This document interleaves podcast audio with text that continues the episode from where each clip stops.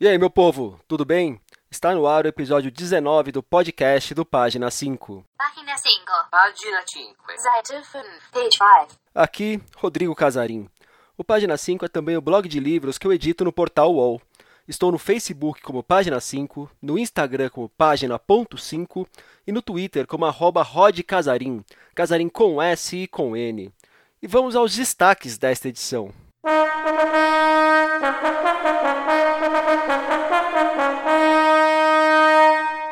Corpos Dissidentes, Literatura, Voz, Rua e Movimento, curso da Jéssica Balbino.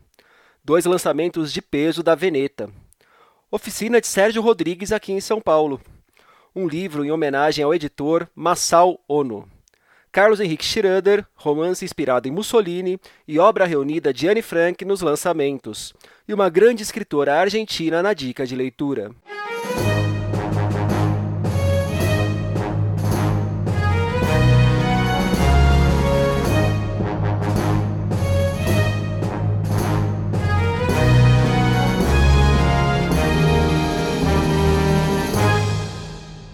Jornalista, responsável pelo projeto Margens, apontada em 2017 pelo Centro Cultural de São Paulo como uma das 100 mulheres que mais incentivam a cultura no país, uma das vozes do podcast Rabiscos, curadora de eventos literários, autora do livro-reportagem Hip Hop, A Cultura Marginal e de Gasolina e Fósforo, Meu Corpo em Chamas, prometido para março deste ano. Jéssica Balbino atua em muitas frentes da comunicação, da escrita e da literatura, e também dá aulas. Ela está com inscrições abertas para o curso Corpos Dissidentes, Literatura, Voz, Rua e Movimento, resultado de suas pesquisas e vivências como uma mulher que vive num corpo gordo. A Jéssica comentou como o corpo que tem impactou em sua trajetória de vida, influenciando inclusive seus rumos profissionais. É, eu acredito que o nosso corpo é quem a gente é no mundo. Então, ele moldou toda a minha trajetória de vida, inclusive minha trajetória profissional, porque eu sou o tempo todo atravessada pelo que é ter um corpo dissidente, ou seja, que não está de acordo com as normas vigentes ou com os padrões que a sociedade é, impõe. Então, desde muito cedo, é, eu lido com o fato de ser uma mulher gorda no mundo. E isso passa, claro, pelo, pela vida pessoal e pela vida profissional, uma vez que é, tem-se menos é, oportunidades quando esse corpo está em dissonância com o que está posto, né? Então, é comprovado, né, por meio de pesquisas, que empregadores contratam menos, né? Ser uma mulher gorda jornalista é ter menos oportunidades, é ser renegada do vídeo, entre outras coisas. Mas, por outro lado, é, me deu campo para trabalhar a partir disso, a partir da literatura. Então, moldou mais de uma coisa que seria uma negativa, uma exclusão, eu consegui fazer alguma coisa positiva, é, alcançando até mesmo um lugar de influenciadora dentro ali do meu microcosmos, é, com o trabalho voltado para o corpo. Então, moldou bastante essa trajetória. Algumas questões que nortearão o curso da Jéssica. Quanto o nosso corpo é responsável pela nossa história? Como nossos movimentos e nosso corpo influenciam na nossa prática de escrita? Como os corpos das mulheres são retratados na literatura? Existe escrita curativa para corpos dissidentes? Como fazê-la? Aqui a Jéssica comentou como os corpos gordos passaram a estar mais presentes na literatura contemporânea, principalmente nos últimos três anos, ocupando um lugar central em diversas narrativas. É, os corpos gordos, eles aparecem na, na literatura contemporânea, eu acredito que de uns três anos para cá, seguindo o movimento mundial, que é um movimento de valorização e de protagonismo de pessoas gordas escrevendo suas próprias histórias, e ou mesmo que seja, sejam narrativas ficcionais, mas falando sobre esse corpo sem ser no lugar em que ele vinha sendo tratado até então, que é o lugar do deboche, que é o lugar do corpo que está ali pedindo desculpa por existir, né? Que é o lugar, por exemplo, de uma mulher gorda que tenta emagrecer e que no final daquele livro ela emagrece e conquista aquele mocinho. Ou é a mulher gorda que é o saco de pancada, que é a engraçada, mas que é que não namora, né? Então, é, ou é o corpo que muito sutilmente ele é retratado com o preconceito do, do próprio escritor, né? Então ele está ali escondido em frases como nossa, eu não vou te amar se você ficar gorda, é, que bom que você não comeu aquela pizza, assim você fica magra, é, eu te aceito, sapatão, mas gorda não, entre outras coisas. Então ele é retratado como ele é de fato tratado na vida cotidiana, com muito preconceito. Mas, é, como eu falei no começo, existe uma corrente de pessoas gordas escrevendo as próprias histórias, inclusive um movimento no Young Adult que é, eu queria ser adolescente hoje, porque aí eu teria muito mais representatividade. É, tá para sair um livro que chama Heroínas de Power. E aí são três escritoras gordas com três personagens gordas que são heroínas. É, o que é maravilhoso, né? Porque até então as heroínas eram é, magras e com corpos adequados ao que o padrão vigente usa. Então, eu penso que existe uma corrente de mudança, mas até muito pouco tempo atrás é, era retratado com todo preconceito que está regendo a sociedade.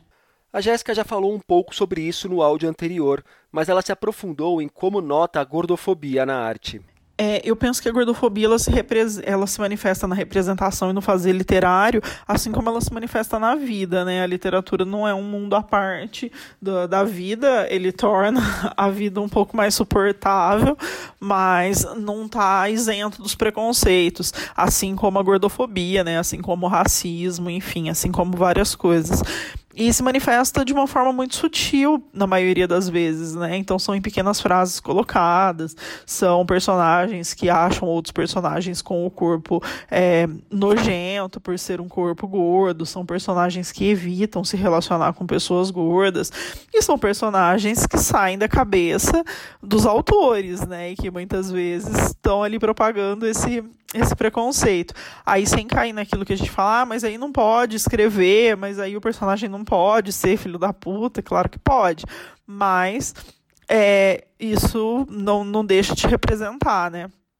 E tá sempre ali, né? Tá sempre, é, tá sempre à espreita e tá sempre de uma forma muito sutil, que eu acho que é o pior, né? Porque para identificar é muito mais difícil. E aí, muitas vezes você pega um clássico também e tá ali, né? Então, não só na literatura contemporânea, mas em clássicos, especialmente, em grandes pensadores, em grandes pensadoras, inclusive vindo de pessoas que são pessoas negras, mas que estão manifestando esse preconceito com pessoas gordas. Então, tá, tá ali, tá existente e tá latente. Dentre as autoras que servirão de referência no curso estão nomes como Isabela Figueiredo, Sheila Esmanioto, Bell Hooks, Judith Butler, Luna Vitrolina e Tati Machado. Extrapolando a arte, a Jéssica apontou as diferenças que nota entre o tratamento que uma mulher de corpo gordo recebe e um homem de corpo gordo recebe. Se existe diferença entre ser uma mulher num corpo gordo e um homem num corpo gordo, é, existe porque é, embora ambos os corpos sofram com a gordofobia, é, o corpo da mulher ele é atravessado pelo machismo, pelo patriarcado, por uma tentativa de disciplinar esse corpo, de domar ele né, de colocar ele numa caixa, ele é atingido pela indústria da beleza.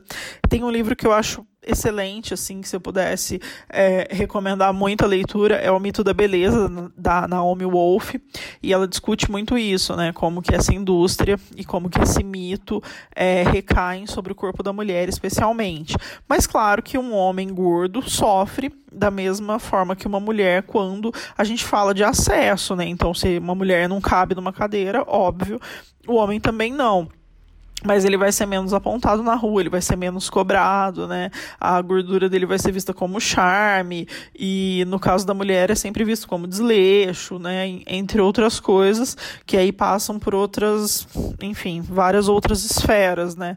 Mas o corpo da mulher vai ser sempre mais bombardeado, tanto de propagandas para tentar domar esse corpo, quanto de críticas e quanto de, enfim, pela literatura, por tudo. Corpos Dissidentes, Literatura, Voz, Rua e Movimento também tratará de outros dissidentes, como negros, membros da comunidade LGBTQIA, deficientes e surdos. O curso será online, com encontros via Google Classroom, e terá cerca de 40 horas. As aulas começam no dia 19 de fevereiro e vão até o dia 25 de março. Interessou? O custo é de 80 reais. Link com mais informações na descrição do programa. A Veneta promete para esse mês de fevereiro dois quadrinhos para se ficar de olho. O primeiro é Caravaggio, O Perdão, nada menos do que uma HQ de Milo Manara retratando com bastante liberdade o final da vida de Caravaggio, um dos maiores pintores da história. Manara já tinha retratado uma fase da vida de Caravaggio, o início da fama, no caso, em A Morte da Virgem, trabalho publicado em 2015 também pela Veneta. A outra novidade é Além de Palomar, do insensado quadrinista Gilbert Hernandes, dos Estados Unidos. O volume, uma sequência da série que já conta com Sopa de Lágrimas e Diatrofismo Humano, trará duas histórias publicadas na revista Love and Rockets. Pela pegada do realismo fantástico que emprega em algumas narrativas, há quem compare Hernandes com ninguém menos do que Gabriel Garcia Marques. Tem mais curso no programa de hoje, este presencial. Nos dias 14 e 15 de fevereiro, das 10 às 13, o escritor Sérgio Rodrigues estará na Escrevedeira, em São Paulo, para ministrar a oficina Escrever Como e Porquê, uma DR com os mestres. Sérgio é jornalista, colunista da Folha de São Paulo, onde escreve sobre língua portuguesa, e um dos roteiristas do Conversa com Bial. Como escritor, assina livros como A Visita de João Gilberto aos Novos Baianos, volume de contos lançados no ano passado, e O Drible, de 2013, vencedor do Prêmio Portugal Telecom e um dos melhores romances da nossa literatura a abordar com profundidade o futebol. O Sérgio comentou para a gente o que esperar da oficina. O curso que eu vou dar na escrevedeira se chama Escrever Como e Porquê, uma DR com os mestres. E a chave está na DR, né, na discussão da relação de cada um com a literatura, com o ato de escrever. Isso tanto de um ponto de vista existencial, né, de como você se coloca perante a escrita, quanto de um ponto de vista técnico também. E bem aplicado né, também. Isso tudo em cima de um patrimônio de séculos de conselhos, dicas e reflexões de grandes mestres e grandes nomes da literatura, em busca daquilo que funciona para cada um. Eu não acredito em regras universais é, para a escrita. O que é muito bom para um pode ser horrível para outro. Cada um tem que encontrar o seu próprio caminho. Eu vou falar do que funcionou para mim quando eu estava buscando o meu caminho de escritor, o que ainda funciona para mim, o que não faz mais sentido, e estimular que as pessoas tragam também as suas as suas vivências e tal e as suas posições em relação a tudo isso, né? Por isso que eu estou chamando de DR e eu acho que vai ser bem divertido. O valor da oficina é de 300 reais. Inscrições no site da Escrevedeira. Filho de japoneses, Masao Ono nasceu em São Paulo em 1936. Ao longo da vida, se transformou em um dos editores mais importantes da história do nosso mercado editorial. Apostando em autores desconhecidos, ajudou a projetar nomes de poetas como Eunice Arruda, Roberto Piva e Cláudio Wheeler, que mais tarde seriam conhecidos como Geração 60. Pela sua mão também passou gente do calibre de Hilda Hilst. Além disso, editou obras teatrais, clássicos do Oriente e foi um grande entusiasta do haikai por essas terras. Quando morreu em 2010, já tinha editado mais de 700 títulos. Agora, seu trabalho está parcialmente reunido em Masao Ono, editor, livro escrito e organizado pelo pesquisador José Armando Pereira da Silva, que sai pela Ateliê Editorial. Espécie de inventário de Masao, a obra traz capas de 174 obras que ganharam vida pelas mãos do editor. Essas capas são acompanhadas de apontamentos históricos, biográficos e depoimentos sobre os autores e sobre os próprios trabalhos. O lançamento de Masao Ono, editor, acontece no dia 15 de fevereiro, a partir das 10 horas, na Galeria de Arte Almeida e Dali, em São Paulo. Entrando nos lançamentos, você tem medo de aranhas? Então é melhor tomar cuidado com o novo livro de Carlos Henrique Schroeder. Ele está lançando pela Record Aranhas, volume que reúne 32 contos inspirados em diferentes espécies desse bicho que causa arrepios em tanta gente por aí. Obra nasceu de uma obsessão de Schroeder, que vem desde a época que ele vivia cercado por aranhas de tudo que é tipo. Pois então, tem uma máxima eh, em que eu acredito que um escritor deve, sobretudo, ser fiel às suas próprias obsessões, né? E eu, durante muito tempo, fui obcecado né, por, por, por aranhas, né? Eu passava, veraneava numa pequena casa em Garopaba e ela era circundada por Mata Atlântica. E todos os dias eu me deparava com ao menos quatro ou cinco aranhas, e aranhas relativamente grandes. Em sua maioria elas eram inofensivas, mas algumas como a armadeira, que é uma aranha extremamente agressiva. Então eu comecei a escrever histórias, né, narrativas breves sobre as aranhas, né, em diálogo com as aranhas, inspirados em seu comportamento, em sua aparência, ou às vezes elas aparecem como personagens, né? Então são 32 narrativas breves, algumas bem breves, de apenas um parágrafo ou dois, e outras que ocupam páginas e páginas, dezenas de páginas, né? Sempre num diálogo constante com, com, com as aranhas, né? Mas calma. Apesar do ponto de partida, o que encontramos nos contos são personagens bem humanos, vozes e perspectivas que variam ao longo das narrativas as histórias elas são inspiradas em aranhas, mas os dramas são sobretudo humanos, né? São dramas realmente humanos. E então são 32 narrativas breves e cada uma com uma dicção muito própria, com uma voz própria, né? Cada história ali pede uma maneira de contar, tem uma voz específica, ou está em primeira pessoa, está em segunda, está em terceira, e, e, sempre com uma dicção diferente, com personagens diferentes. Tem o garçom, tem a prostituta, tem a empresário, tem o funcionário, tem uma, uma gama muito grande de personagens para dar conta né, de, de todo esse universo, de toda essa humanidade, né? Quando peguei o livro para dar uma olhada, me chamou a atenção um conto inspirado em A Metamorfose, do Kafka, e dedicado ao escritor argentino Pablo Cachanjan, que há alguns anos se meteu no imbróglio judicial com a viúva de Jorge Luiz Borges por ter mexido com a obra do autor de O Aleph. O escritor argentino Pablo Cachanjan esteve envolvido numa grande polêmica que começou em 2009, quando ele lançou o livro O Aleph Engordado. Bom, o Aleph é um conto muito famoso, um conto do Jorge Luiz Borges. Então ele lançou o seu pequeno livro, né, contendo o conto, mas engordado, né, ele deu uma incrementada. E a Maria Kodama, que é a viúva e testamenteira do Borges, não gostou nada disso e entrou na justiça, alegando plágio.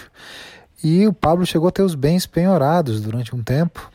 Isso deu uma grande repercussão, uma repercussão mundial. E nesse conto que eu dedico ao Pablo, eu me aproprio né, e incremento um clássico que é o clássico A Metamorfose do tcheco Franz Kafka, quando Gregor Sansa né, é, acorda transformado numa barata. Só que ali no conto ele acorda transformado numa aranha. Né? Então dá uma incrementada, dá uma mudada, então por isso que eu dedico o conto ao Pablo. Schroeder é também autor de volumes de contos As Certezas e as Palavras, que venceu o prêmio Clarice Lispector da Fundação Biblioteca Nacional em 2010, e dos romances As Fantasias Eletivas e História da Chuva. Badalado na Itália, onde venceu o Strega, um dos principais prêmios da literatura no país, disputado em Frankfurt, elogiado por nomes conhecidos como Roberto Saviano. O romance M, O Filho do Século, um gigante de 816 páginas, chega com certa pompa ao Brasil pela Intrínseca, em tradução de Marcelo Lino. Nele, o escritor Antônio Scurati se apoia em pesquisas históricas para criar uma ficção sobre a ascensão de Benito Mussolini e do fascismo na Itália. Colocando o próprio ditador como narrador, a trama se inicia em 1919, quando Mussolini ajudou a fundar a organização paramilitar tida como o embrião do Partido Nacional Fascista, e termina em 1925, com Benito discursando na Câmara dos Deputados, em Roma, um marco do início da sua ditadura.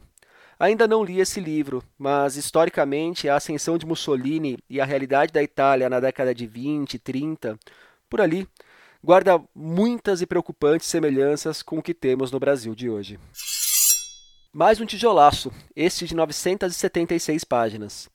A Record acaba de publicar a obra reunida de Anne Frank, garotinha assassinada pelos nazistas que se transformou num dos grandes símbolos do Holocausto por ter deixado parte de sua experiência durante a Segunda Guerra Mundial escrita em seus diários. O volume reúne três versões do famoso Diário da Garota. A mais conhecida, editada pelo pai da menina, que suprime momentos como as descobertas sexuais da filha, a original e a com edições feitas pela própria Anne. O livro traz ainda outros escritos de Anne, imagens e documentos que ajudam a entender sua história, ensaios de historiadores sobre a vida de Anne Frank, a trajetória de sua família e como seu diário se transformou no grande símbolo que é hoje. Quem cuidou da tradução foi Cristianos Wesley do Amaral. A dica de hoje é para vocês lerem uma escritora, Samantha Schweblin. Argentina, ela é uma das principais autoras da América Latina reconhecida em diversas partes do mundo. No ano passado, ela lançou Kentucky's, distopia tecnológica com uma pegada muito Black Mirror, para usar uma expressão que eu nem sei se segue na moda. Comecei a ler a versão em espanhol do livro, estava curtindo bastante, mas outras leituras acabaram me atropelando. Preciso retomá-la em algum momento. Eu estava lendo na língua original porque o livro ainda não saiu no Brasil. É uma pena que a Samantha não tenha uma editora aqui que lhe dê o tratamento que ela merece. O romance de estreia dela, o Distância de Resgate, saiu pela Record em 2016. Achei que seria a deixa para que ela ganhasse uma projeção legal, aparecesse em eventos e tal, mas não rolou. Um tanto antes disso, em 2012, a Bem Virá já tinha lançado a coletânea de contos Pássaros na Boca. Foi por meio desse livro que descobri a Samantha. Se você quiser conhecer essa autora cheia de histórias provocativas, perturbadoras, que ficam ecoando durante tempos em nossa memória, recomendo que comece por aqui. Hoje, quase 10 anos depois daquela leitura, ainda me pego refletindo sobre aspectos do conto A Mala Pesada de Benevides.